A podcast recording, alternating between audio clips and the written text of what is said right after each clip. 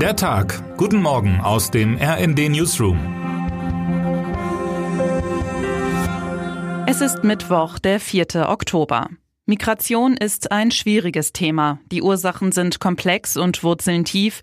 Die gesellschaftlichen Effekte sind vielschichtig und selten rein, schwarz oder weiß. Gleichzeitig eignet sich das Thema politisch sehr für eine Vereinfachung und Problematisierung und das nicht nur, aber eben auch, wenn man mal wieder keinen Termin beim Zahnarzt bekommen hat. Davon leben rechtspopulistische Parteien auf der ganzen Welt, denn praktischerweise gibt es immer genug Ausland, egal wo man wohnt. Zeitgleich hat das Thema Migration eine große humanistisch-moralische Komponente, was es manchen Parteien schwierig macht, sich dem Thema offen und nach praktischen Lösungen suchend zu nähern, insbesondere in einer Koalition, in der ohnehin unterschiedliche Vorstellungen zu der Problematik vorherrschen.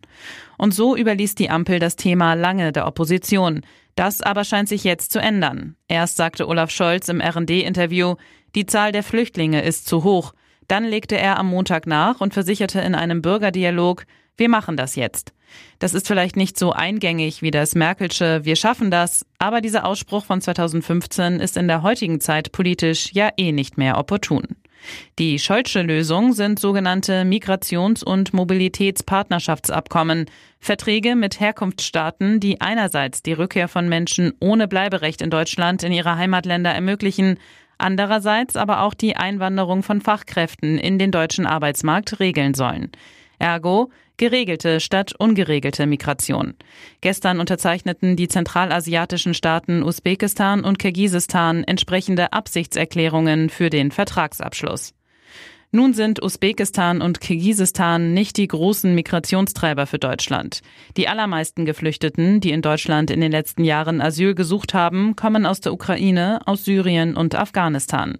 Alles übrigens Länder, die eben nicht als sichere Herkunftsstaaten gelten und damit keine einfache Abschiebung ermöglichen.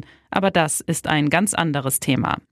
Dennoch bewertet RD-Hauptstadtkorrespondent Jan Sternberg die Verträge durchaus positiv. Wenn die ersten Abkommen, wie von Scholz versprochen, als Muster für viele weitere Verträge gelten könnten, wäre das wirklich ein neuer, langfristiger Weg aus der Migrationskrise, kommentiert er. Kurzfristig helfen werden aber auch diese Abkommen nicht. Und so wird die deutsche Asylpolitik auch in den kommenden Tagen und Wochen das Nachrichtengeschehen prägen. Sicher mit einem guten Schuss Populismus, einigen weiterführenden Debattenbeiträgen und mit etwas Glück auch einem Schuss echter Lösungsansätze.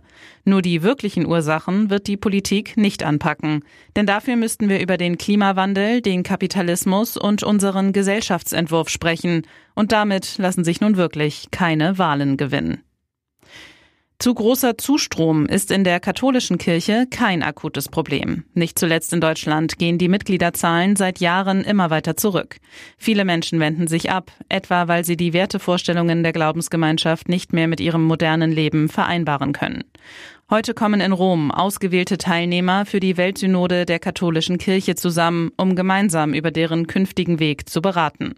Unter anderem soll über Mitbestimmung und einen anderen Umgang in der Kirche debattiert werden, aber auch über strittige Themen wie die Position von Frauen oder der Umgang mit Homosexuellen sollen besprochen werden. Erst Anfang der Woche waren Antworten von Papst Franziskus auf einen kritischen Brief publik geworden. Auffällig war dabei insbesondere, dass der Pontifex eine Segnung für homosexuelle Paare nicht kategorisch ausgeschlossen hatte. Auch in der Frage der Zulassung von Frauen für kirchliche Ämter blieb er vage. Eine spannende Grundlage für das heute beginnende Treffen. Extrem spannend war es gestern Abend schon mal in Berlin. Zur Heimspielpremiere von Union Berlin in der Champions League Passend zum Tag der deutschen Einheit spielten die Eisernen gestern nicht in der heimischen Altenförsterei im Osten der Stadt, sondern im Westberliner Olympiastadion gegen den SC Braga. Nach einer 2 zu 0 Führung verlor Union am Ende noch mit 2 zu 3. Daraus ließe sich mit etwas Kreativität sicher eine politische Parabel auf die Probleme der Einheit kreieren. Die Bayern hingegen holten dank Jamal Musiala und Superjoker Matistel einen Rückstand auf und bewahrten den deutschen Rekordmeister vor der ersten Niederlage seit sechs Jahren in einem Gruppenspiel der Königsklasse. Heute geht es weiter mit spannendem Fußball in der europäischen Königsklasse. Borussia Dortmund ist zu Gast beim italienischen Traditionsclub AC Milan. RB Leipzig empfängt Erling Haaland und Manchester City. Wer heute wichtig wird.